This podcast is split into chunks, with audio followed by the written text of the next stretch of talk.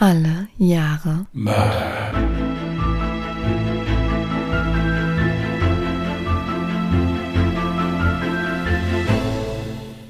Herzlich willkommen zu Alle Jahre Mörder, der True Crime Podcast mit Christian, hallo. Und sie hat ihren Namen vergessen, sie heißt Jasmin. Jasmin, hi. Ich bin heute durch. Ja, ich auch. Da passen wir ja schön zusammen heute. Super. Dann wird das eine Mörderfolge. Ja gut, ist ja auch True Crime eigentlich. Ist ja, ist ja nicht schlimm, gell, im Prinzip. Ja. Ja, hallo ihr Lieben. Ich habe jetzt nicht gesagt, da wären wir wieder. Oh, ich ja? wollte Ich hab sagen, da maximal, nein, ich habe da maximal drauf geachtet. Da wären wir wieder. Jetzt auch bei Podimo. Nein. Ähm, Wow. ja, wir haben uns jetzt hier Mittwoch sogar schon eingefunden. Mhm. Ich habe gestern den Fall fertig geschrieben und dann haben wir gedacht, komm, dann nehmen wir den auch jetzt gerade auf. Ja, und wir hoffen, dass wir das unfallfrei über die Bühne kriegen. Ich meine, so ein paar Unfälle sind ja nicht verkehrt, da haben wir ein paar Outtakes noch. Mhm. Aber ansonsten hoffen wir, dass es unfallfrei über die Bühne geht. Wir haben heute das letzte Blatt Papier erreicht, ja, von meinem äh, Blog hier. Oh oh. Wird das etwa die letzte Folge Alle Ja. Jahre Mörder werden? Ja, ja. Nein! Ja. Unsere armen Zuhörer und Zuhörerinnen. Ab dann fangen wir einfach wieder von vorne an mit den Jahren, die wir gezogen hatten. In nicht alphabetischer Reihenfolge. Nein, ich muss Nein, was nein. Neues organisieren, aber das ist kein Problem. Ich meine sogar, ich hätte von diesen Post-its-Blöcken irgendwo noch rumfliegen, muss ich mal gucken in meinem wie immer hervorragend aufgeräumten Streamingzimmer. Hier sieht's aus wie gebrannt. Ja, gut. Aber egal. Zum Mikrofon komme ich ja noch, also insofern ist es nicht ganz so schlimm. Wollte gerade sagen, du sitzt schon vor dem Mikrofon, mehr brauchst du eigentlich nicht. Ja, doch, so ein bisschen Wohlfühlfaktor und so wäre halt auch noch schön, aber das ist im Moment nicht so gegeben. Aber ich muss hier gleich erstmal ein bisschen räumen, wenn wir fertig sind. Tröstet es dich, wenn ich dir sage, dass mein Tisch jetzt auch gerade chaotisch aussieht? Nicht wirklich, nein. Okay. Aber eigentlich ist es auch gar nicht chaotisch, das ist innerhalb von einer Minute weggeräumt. Das deprimiert mich jetzt wiederum wieder. Na gut. Da würde ich mal sagen, fange ich mal ohne größere Umschweife einfach mal mit dem Fall an. Mhm. Ich denke nämlich, dass wir hinterher einiges zu besprechen haben danach. Da bin ich mal gespannt. Alles klar. Ich habe 1963 mir selbst zugelost. Der Fall heißt Josef Weinwurm oder der Täter mit der weißen Akte. Ein heute nicht mehr wegzudenkendes Hilfsmittel bei der Fahndung nach einem Täter, egal ob Dieb, Sexualstraftäter oder Mörder, sind Verbrecherkarteien.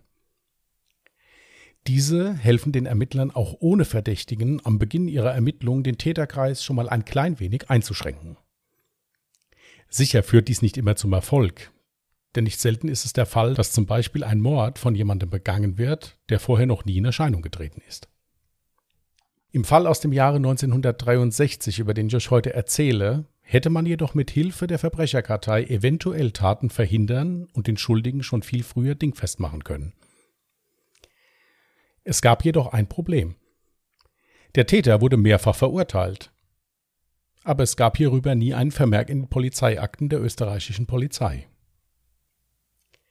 In meinem heutigen Fall aus dem Jahre 1963 geht es um Josef Weinwurm. Josef Weinwurm wurde am 19.09.1930 im österreichischen Haugsdorf geboren. Über seine Kindheit und seine Eltern ist so gut wie nichts bekannt. Lediglich ist aktenkundig, dass die Familie 1947, da war Josef 17 Jahre alt, nach Wien zog und hier einen Lebensmittelladen eröffnete. Josef arbeitete als Azubi im elterlichen Laden. Schon in jungen Jahren hatte er einen Hang zum Stehlen und zur Hehlerei. So stahl er immer wieder Lebensmittel aus dem Laden seiner Eltern und verkaufte diese unter der Hand weiter. Mit dem Geld besorgte er sich schon im Alter von 17 Jahren eine Pistole und Munition.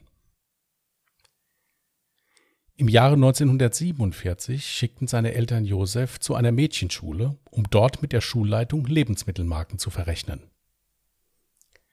In der Schule angekommen, fiel dem jungen Josef ein hübsches Mädchen auf dem Schulflur auf. Er beobachtete sie und folgte ihr schließlich, als sie auf die Toilette ging.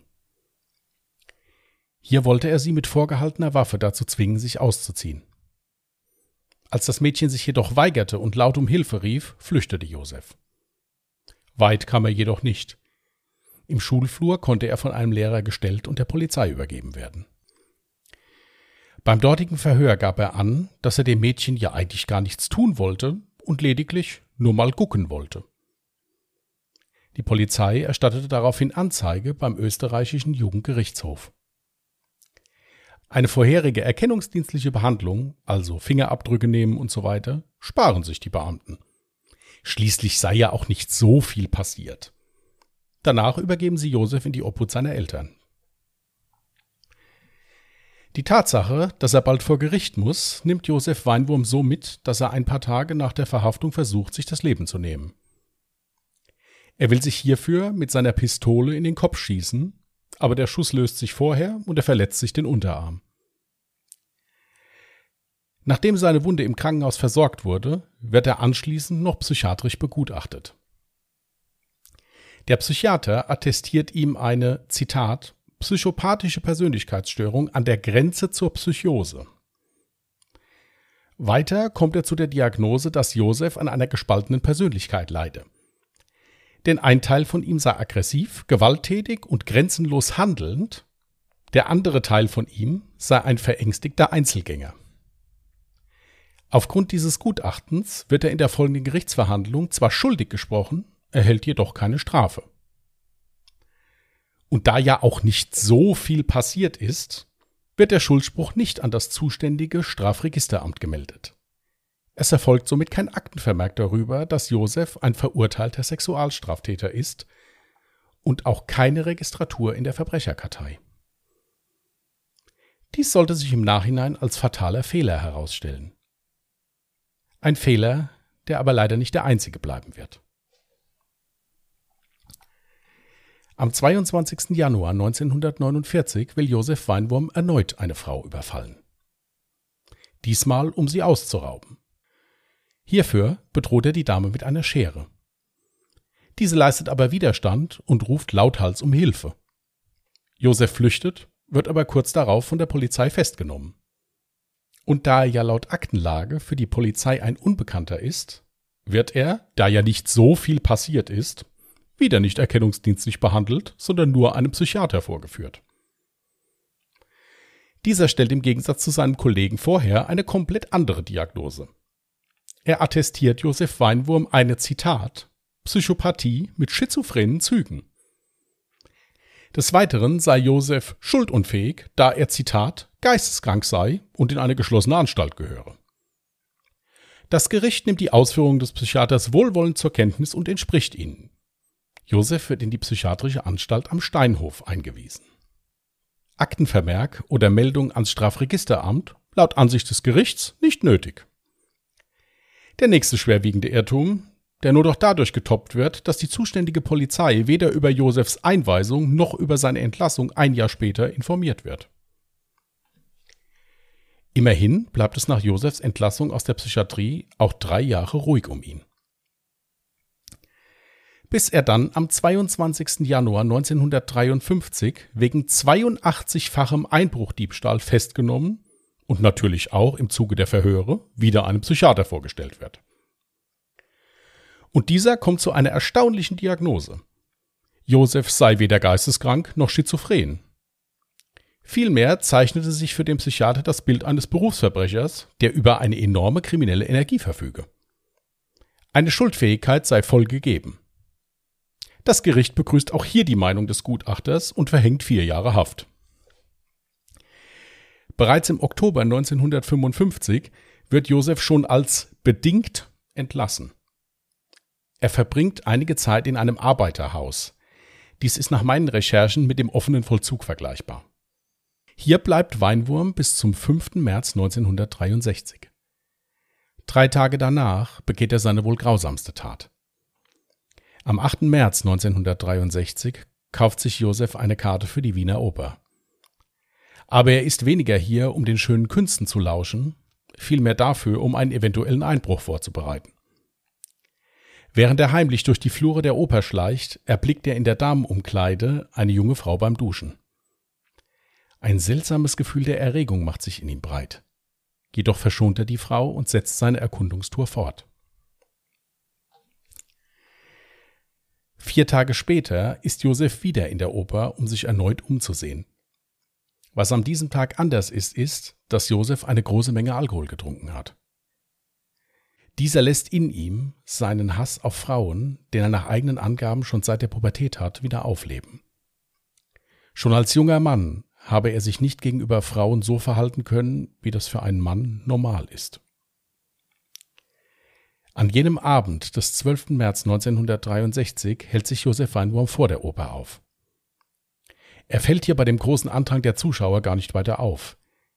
Alle Zuschauer sind ganz aufgeregt, da ab 17 Uhr die Vorstellung von Wagners Die Walküre beginnen würde. Auch Dagmar Furich ist gerade auf dem Weg zur Ballettstunde, als sie von Josef angesprochen wird.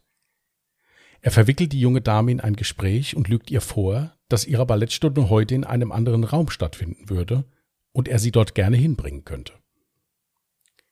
Das Mädchen geht auf das Angebot ein und so führt Josef sie in den Duschraum, wo er drei Tage zuvor die Balletttänzerin beobachtet hatte. Dort angekommen, gibt er auf einmal vor, Arzt zu sein und Dagmar jetzt untersuchen zu wollen.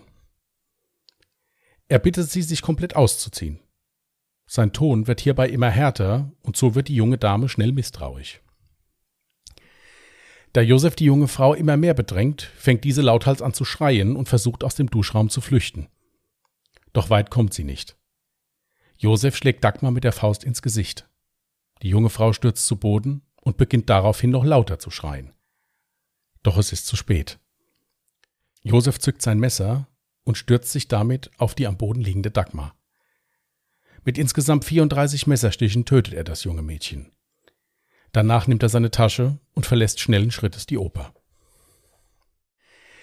Dagmars Leiche wird wenig später von einem Opernmitarbeiter gefunden und dieser verständigt sofort die Polizei. Zunächst geht die Polizei bei ihren Ermittlungen davon aus, dass es sich bei dem Täter um einen Mitarbeiter der Oper handeln müsse, da der Verdächtige über gute Ortskenntnisse in dem großen und verwinkelten Gebäude verfüge. Das gesamte Personal wird überprüft, aber die Polizei ist sich schnell sicher, dass hier niemand zu sowas imstande wäre. Auch die Kartei aller abartigen Sexualstraftäter wird durchforstet. Wir erinnern uns, jene Kartei, in der Josef Weinwurm nicht stand weil ja nie so viel passiert war. Aber auch hier findet die Polizei keinen, der als Täter in Frage kommt. Insgesamt werden 14.000 Verdächtige von der Polizei unter die Lupe genommen, aber alles ohne Erfolg. Der Opernmörder bleibt unbekannt. Drei Monate vergehen und die Polizei muss ihre Ermittlungen kurz ruhen lassen, da ein anderer Fall ihr alles abverlangt. So ist es nämlich seit einigen Wochen so, dass ein wahnsinniger Messerattentäter die Bevölkerung von Wien in Angst und Schrecken versetzt. Drei wahllose Angriffe auf Frauen, immer ohne erkennbaren Grund. Im Juni 1963 wird zuerst die Studentin Waltraud Brunner im Kino sitzend von einem unbekannten Täter mit einem Messerstich in die Nierengegend schwer verletzt. Der Täter entkommt. Am 30. Juli wird in der Augustinerkirche die amerikanische Austauschstudentin Virginia Kievo von einem unbekannten Mann angegriffen und von mehreren Messerstichen verletzt. Wieder entkommt der Täter ungesehen. Nur drei Tage danach überfällt der Täter mitten im Stadtpark die Verkäuferin Maria Brunner. Diese wird auf der Bank sitzend von hinten mit einem Messer angegriffen. Der Stich geht in ihren Rücken und verletzt ihre Lunge. Gerade als der Täter noch ein zweites Mal zustechen wollte, wird er von Passanten bemerkt und verlässt in aller Ruhe den Park. Keiner der Anwesenden stellt sich ihm in den Weg. Seine letzte Tat begeht der Täter am 6. August 1963. Hier überfällt er die 64-jährige Emma Lage, als diese gerade in ihrem Haus auf den Aufzug wartet. Der Täter schneidet ihr mit dem Messer in die rechte Hand, hält ihr den Mund zu und will Emma Lage ausrauben. Doch die couragierte ältere Dame lässt sich nicht einschüchtern, reißt sich los und ruft laut um Hilfe. Erschrocken ergreift der Täter die Flucht.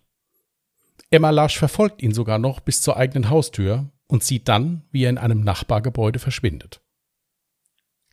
Passanten haben mittlerweile einen Polizisten herbeigerufen und dieser beginnt, das Nachbarhaus in Augenschein zu nehmen. Hierbei wird er schnell fündig und nimmt einen Mann fest, der sich im Hausflur zu verstecken versucht. Der Verdächtige wird Emma Larsch zur Identifizierung vorgeführt. Doch diese kann sich nicht mehr so richtig an das Gesicht erinnern. Aber sie ist sich sicher, dass der Angreifer einen schwarzen Pullover getragen habe. Obwohl der Festgenommene keinen solchen Pullover trug, ist sich der Polizist aber so sicher, den richtigen geschnappt zu haben, dass er das Nachbarhaus nochmals nach dem Pullover durchsucht. Und auch hier wird er fündig. Der Täter wird nun nochmals der Zeugin in dem schwarzen Pullover vorgeführt und diese identifiziert ihn. Der Mann wird auf die Wache verbracht und es wird euch sicher nicht wundern, um wen es sich hierbei handelte. Genau, um Josef Weinwurm. Da die Tatvorwürfe schwerer wiegen, wird er nun auch endlich erkennungsdienstlich behandelt und die Polizisten lassen sich alle Gerichtsakten kommen. Im Zuge dessen fällt ihnen auf, dass Josef Weinwurm auch auf der Liste der in der Oper Anwesenden beim Opernmord stand. Sie planen also, ihn einfach zu verhören und ihn reden zu lassen. Von ihrer Vermutung, er könne etwas mit dem Mord zu tun haben, sagen sie ihm vorerst nichts. Und Josef Weinwurm redet. Stundenlang. Ja, sogar tagelang. Über alles, was er so gemacht hat seit seiner Entlassung aus dem Arbeiterheim. Als er dann endlich mit seinen Erzählungen an dem Tag des Opernmordes angekommen war, präsentierte er den Beamten just für diesen Tag ein Alibi. Er gab an, an diesem Tag nach Salzburg mit dem Zug gefahren zu sein und von dort über die Grenze nach Deutschland. Von seinem Ausflug sei er erst im April wieder zurückgekehrt. Sollte er doch nicht der Täter sein? Wenn er um 17 Uhr in Wien einen Mord begangen habe, dann hätte er aber auch den Nachtzug um 20 Uhr ab Salzburg nehmen können. Verraten tut sich Josef Weinwurm mit der Aussage, dass er in Salzburg keinen Grenzübertrittsschein erhalten habe.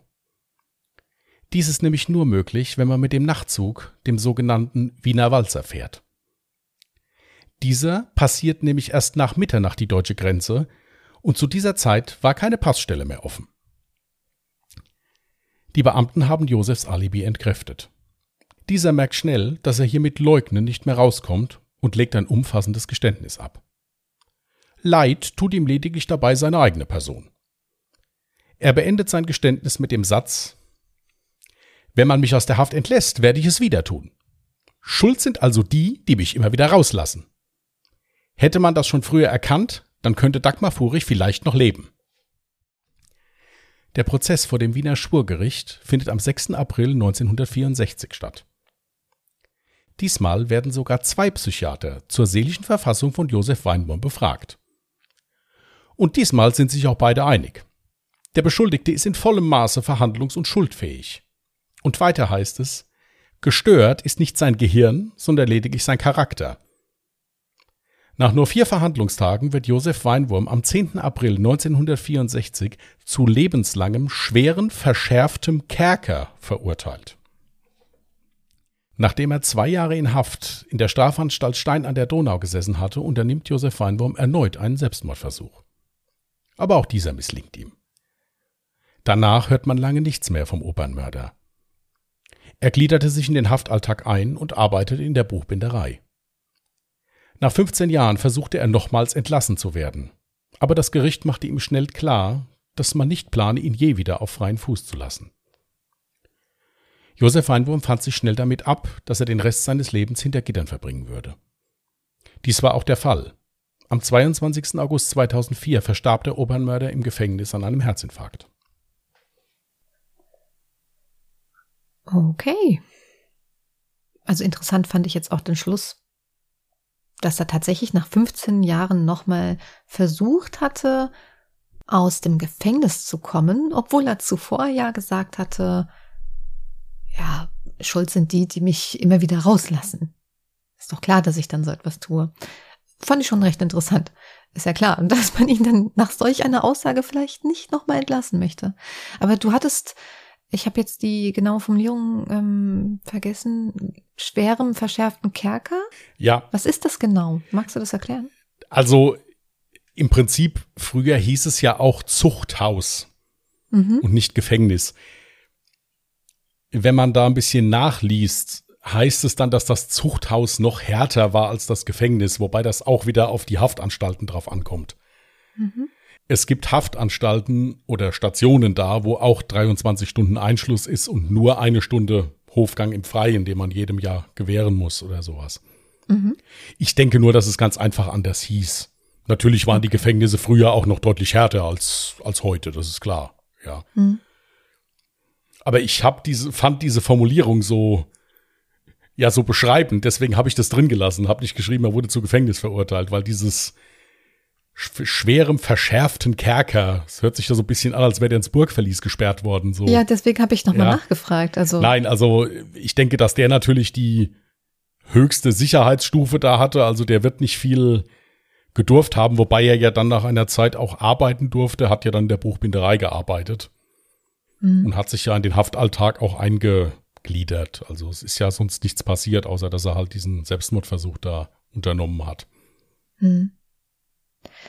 Dann sagtest du ja, zu seiner Kindheit ist leider nicht viel bekannt. Mich hätte es jedoch trotzdem brennend interessiert, warum er wohl so einen Hass auf Frauen hatte ob da irgendwas bekannt ist, was in der Vergangenheit passiert ist, dass er irgendwie nichts mit Frauen anfangen konnte, beziehungsweise eigentlich sogar sowas wie einen Hass entwickelt hat. Nein, also ich habe ein in einem Bericht habe ich halt wie gesagt diese Formulierung halt gesehen, dass er also einen Hass auf Frauen hatte. Mhm. Wobei ich dem jetzt ehrlich gesagt nicht so viel Gewicht zuordnen würde, weil diese ganzen Taten, die der da jetzt begangen hat, auch mit diesen Messerangriffen, die waren hm. ja eigentlich ohne erkennbaren Grund. Ja, mal wollte gut. er ausrauben, mal wollte er es nicht, dann wollte er wieder wollte er wieder eine Frau da sexuell nötigen oder irgendwie sowas. Ja, eben, du hattest ja gesagt, er wollte eine, eine Frau sexuell nötigen, die sollte sich ausziehen und er, er war ganz verwundert darüber, dass er dabei eine Erregung verspürt hat, so als Hätte er vorher immer die Vermutung gehabt, er findet Frauen unattraktiv oder er wäre generell asexuell oder irgendwas in der Richtung? Ging leider aus meinen Recherchen, die ich jetzt hatte, aus den Quellen, die ich hatte, jetzt nicht hervor. Okay. Also was ich ja mal höchst interessant finde, ist, dass es drei verschiedene Gutachten gab, die sich wirklich null ähnelten von den verschiedenen Psychiatern. Was ich dabei noch viel faszinierender finde, ist, dass jemand nicht erkennungsdienstlich behandelt wird, aber einem Psychiater vorgestellt wird. Ja, ja. Wenn jetzt einer in 82 Wohnungen eingebrochen ist oder in 82 Gebäude eingebrochen ist, ist das eigentlich kein Grund, den dem Psychiater vorzustellen. Waren das 82? 82-facher Einbruchdiebstahl. Mhm. Also in, ja. der ist in Kirchen eingebrochen, in, in Geschäfte, in Privatwohnungen, also überall ist der eingestiegen. Mhm. Und dieses, also wie schnell das geht, wenn ich mir jetzt aus der normalen Praxis überlege, wie schwierig das ist, jemanden psychiatrisch begutachten zu lassen heutzutage. Also das ist überhaupt nicht so einfach. Mhm. Ja, da müssen erst diverse Beschlüsse gefasst werden, dass man sagt, hier, wir machen jetzt mal ein Gutachten. Okay. Ja. Fand ich halt faszinierend, dass der sofort zum Psychiater geschickt wurde und nicht erst mal geguckt wurde, okay, was ist denn hier kriminalistisch vielleicht zu tun? Das wäre heute halt auch komplett anders. Ne? Ich glaube, heute wirst du wegen jeder kleinen Lappalie direkt aktenkundig. Also es wird direkt ein Vermerk in deiner Akte gepackt. Äh, ja, es ist schon sehr merkwürdig und ich kann jetzt nicht sagen, ob es an der Zeit lag, ob es ja an, ob es daran lag, dass es in Österreich damals so war oder kann ich wie gesagt auch nicht sagen. Was mich halt auch wundert ist, dieses Strafregisteramt das ist also dann das, wo die Meldung über die Verurteilung hingeschickt wurde, ein Bericht oder irgendetwas, keine Ahnung. Mhm. Und das hatte das Gericht ja dann auch nicht gemacht. Natürlich gab es Gerichtsakten, wo ja dann drin stand, wir haben den verurteilt, aber mhm. die lagen ja halt eben beim Gericht mhm. und nicht bei der Polizei oder bei, waren dann nicht sofort für die Polizei einsehbar. Ja. Sagen wir es mal so. Und dann haben die natürlich beim letzten Mal, als es ja dann schon ein bisschen mehr wurde, haben die dann auch mal Gerichtsakten angefordert. Mhm. Ja. Das ist dann wahrscheinlich wirklich dem Jahr. Ist durchaus möglich. Ist durchaus, ich denke auch nicht, dass das heute noch so vonstatten gehen würde. Ja, ja. Kann ich mir nicht vorstellen. Nee, nee, um Gottes Willen, das glaube ich auch nicht. Gott sei Dank. Ja. ja. Ihr habt das sicher gemerkt beim Vorlesen, mit diesem ist ja nicht so viel passiert. Da habe ich so einen leichten Schwank von Ironie rein gehabt, weil mhm. zehnmal bisschen ist auch viel. So nach dem Motto. Ja, aber bisschen war das jetzt nicht. Das kommt noch dazu. Also es waren ja auch alles Sachen. Also beim einen war es, beim ersten Mal war es ein bewaffneter Überfall. Ja, der hat eine scharfe Schusswaffe dabei gehabt. Also allein mhm. das ist ja schon ein Grund, jemanden mal ein bisschen genauer unter die Lupe zu nehmen. Mhm. Und ich meine, 82 Einbrüche. Respekt. Aber ja. vor allem auch nach dem Selbstmordversuch hatte er doch, oder, oder wurde er da in eine psychiatrische. Da wurde er psychiatrisch begutachtet nach dem Selbstmordversuch. Nur begutachtet. Nur begutachtet. Aber nicht ich behandelt. Denk, so wie ich das verstanden habe beim Lesen, war das im Rahmen des Krankenhausaufenthaltes dann. Dass das Krankenhaus also gesagt mhm. hat, okay, gut, der hat versucht, sich umzubringen, hier muss ein Psychiater jetzt mal gucken. Okay. Ja, also nur gut, dass es da ein Opfer gab. Ich habe jetzt leider, also das letzte Opfer habe ich jetzt Emma Larsch. Emma so? Larsch, genau, die ältere Dame. Die hat sich massiv zur Wehr gesetzt. Ja. Und hat den sogar noch verfolgt. Das finde ich auch extrem mutig. Mhm. Ja. Aber was ich dann auch wieder, ich, ich habe wieder kurz gestockt und den Atem angehalten, als du erzählt hattest, sie konnte sich nicht mehr so wirklich an das Gesicht erinnern, aber sie konnte sich an einen schwarzen Pullover erinnern. Und dann dachte ich, oh nee, dann wird er bestimmt wieder freigelassen. Zum Glück ja nicht, aber ich frage mich dann trotzdem, also hätte er jetzt komplett geschwiegen und sich selber nicht belastet, naja, man hätte ihm das wahrscheinlich weniger nachweisen können, oder? Weil ich meine, sie hat ihn ja nicht anhand des Gesichtes erkannt, sondern sie sagte ja nur, ja, ein schwarzer Pullover. Und dann wurde der schwarze Pullover gefunden, aber nicht er in dem Pullover gekleidet. Hätte auch komplett nach hinten losgehen können, wenn er jetzt kein umfassendes Geständnis abgelegt hätte. Gut, inwiefern das jetzt geklappt hätte mit, mit Ja, Nein, das weiß ich nicht. Vorteil der Polizei war, dass er in diesem Verhör doch sehr redselig war. Mhm. Also der hat erzählt wie ein Buch. Und die haben den auch schön erzählen lassen, haben sich da hingesetzt und haben sich das alles angehört und hatten halt im Hinterkopf, okay, gut, wenn der auf folgende Daten zu sprechen kommt, dann müssen wir genau hinhören. Da könnte es sein, dass, dass er da halt eben dann beteiligt ist. Mhm. Die haben dem im Prinzip, wenn man es so nimmt, ja, sie haben ihn so ein bisschen in die Falle laufen lassen.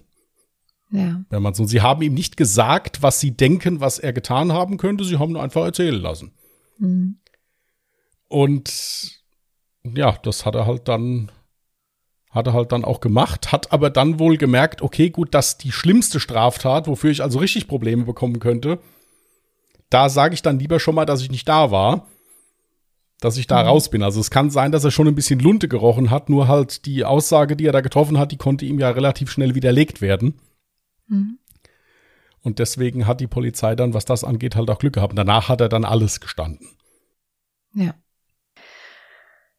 Ja, ein sehr interessanter Fall, bei dem es halt echt mal wieder schade ist zu sehen, wie viel zu der damaligen Zeit schiefgegangen ist.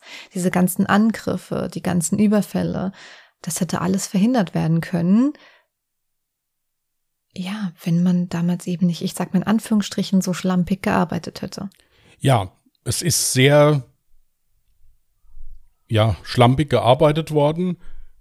Hätten die mal genauso schnell erkennungsdienstlich behandelt, wie die immer einen Psychiater hinzugezogen haben, hm. wäre da vielleicht noch was zu machen gewesen mit Straftaten verhindern. Was halt auch noch dazu kommt, ist, dass kann ja durchaus sein, dass Ärzte zu unterschiedlichen Diagnosen kommen, gerade jetzt in Bezug auf die Psyche eines Menschen. Der Zustand kann sich ja auch ändern. Es kommt ja immer darauf an, in welcher Situation man denjenigen auch gerade erwischt. Ja. Das ist halt äh, schwierig. Drei komplett konträre Gutachten fand ich dann schon ein bisschen merkwürdig. Äh, vor allen Dingen, wenn man das jetzt auch noch liest. Also jetzt eine gespaltene Persönlichkeit ist was komplett anderes. Mhm. Ja, äh, das hat jetzt damit nichts äh, nichts zu tun. Das ist dann, wenn, ist das eine Persönlichkeitsstörung. es, es kommt immer drauf an. Also bei so, bei so Gutachten, da bin ich immer noch, also für mich jetzt von, von, von meinem Denken her immer noch ein bisschen großzügig. Aber Tatsache ist ja halt, dass, das hat man ja dann auch beim letzten Gutachten von den zwei Psychiatern gesehen, die sich da ja auch ein bisschen auf die Aussagen während des Verhörs gestützt haben, dass der ja absolut klar im Kopf war. Der konnte ja alles erzählen, was er gemacht hat. Mhm. Und konnte das ja sogar begründen, dass ja im Prinzip die anderen schuld sind. Sie hätten ihn ja einfach einsperren sollen, dann wäre ja nichts gemacht oder wäre ja nichts möglich gewesen oder so. Ja. Also insofern ist das immer schwierig. Tatsache ist halt, dass das dringend hätte vorher alles aktenkundig gemacht werden müssen. Hm. Dann wäre Ruhe gewesen. Oder dann wäre eine bessere Chance darauf gewesen, dass Ruhe gewesen wäre, sagen wir es mal so. Tja. Oder hätte schon eher richtig verurteilt werden müssen für seine Taten. Ja, es, es war halt auch alles immer, wenn er verurteilt war, relativ kurz. Also der wurde zu vier Jahren verurteilt, war effektiv ein Jahr im Gefängnis. Aufgrund des Gutachtens, ja. ja. Das ist halt genau das Ding. Und dann in diesem Arbeiterheim, also ich hatte das extra nochmal nachgelesen, weil ich den Begriff nicht kannte. Das war also, ursprünglich waren diese Arbeiterheime gedacht, um Leute, die jetzt auf der Straße leben oder sowas, denen ein Zuhause zu geben Mhm. Und dieses Zuhause mussten die sich durch gemeinnützige Arbeit jetzt für die Stadt oder Parks reinigen oder irgendwelche Häuser anstreichen. Damit mussten die ihre Miete bezahlen. Mhm. Und dann gab es in den 60er Jahren irgendwann einen Gerichts einen Beschluss von der, von der Regierung, dass hier auch Straftäter reingenommen werden, die aus dem Gefängnis, aus dem geschlossenen Gefängnis zwar rauskommen, aber immer noch ein bisschen unter Aufsicht gehören.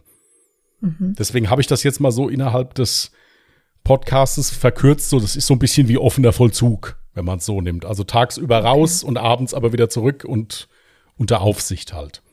Mhm. Und ein paar Tage vorher ist er da ja entlassen worden.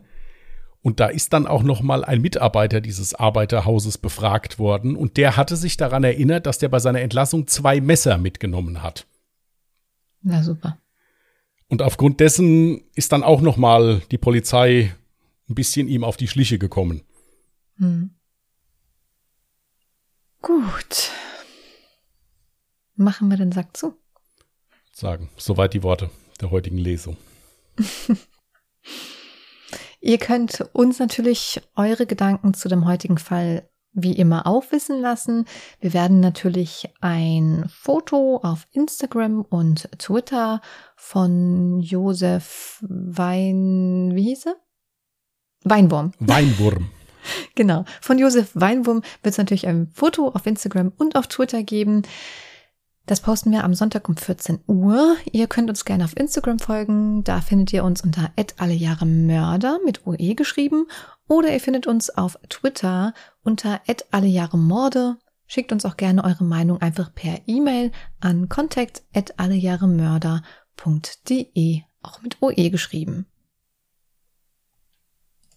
Gut, ich habe schon mal aufgemacht. 1953. Mhm. Hatten wir noch nicht. Ja, dann hoffen wir das Beste.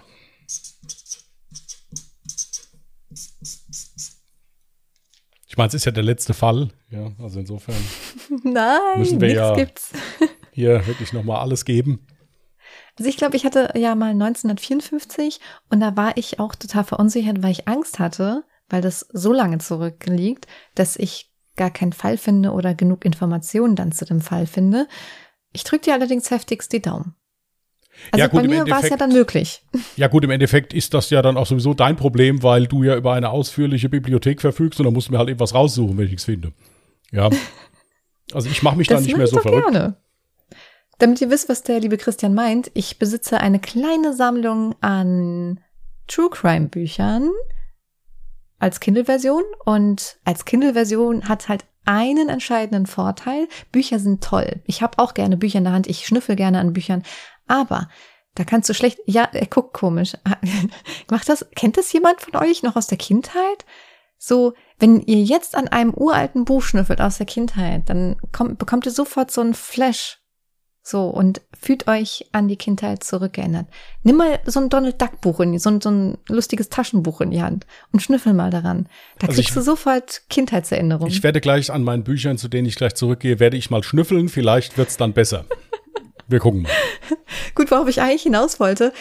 Ja, leider haben die den entscheidenden Nachteil, dass du natürlich keine Suchfunktion nutzen kannst. Deswegen bin ich sehr happy, dass ich das Ganze als Kindle-Version habe. Da kannst du dann als Suchfunktion halt eben das Jahr eingeben und dementsprechend auch was finden.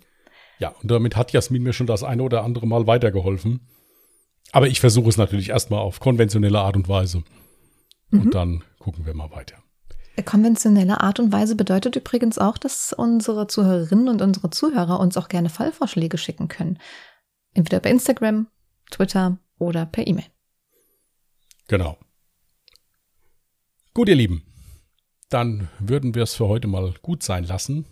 Wir wünschen euch einen ruhigen Wochenstart. Passt auf euch auf, bleibt gesund. Und wir hören uns am nächsten Sonntag wieder.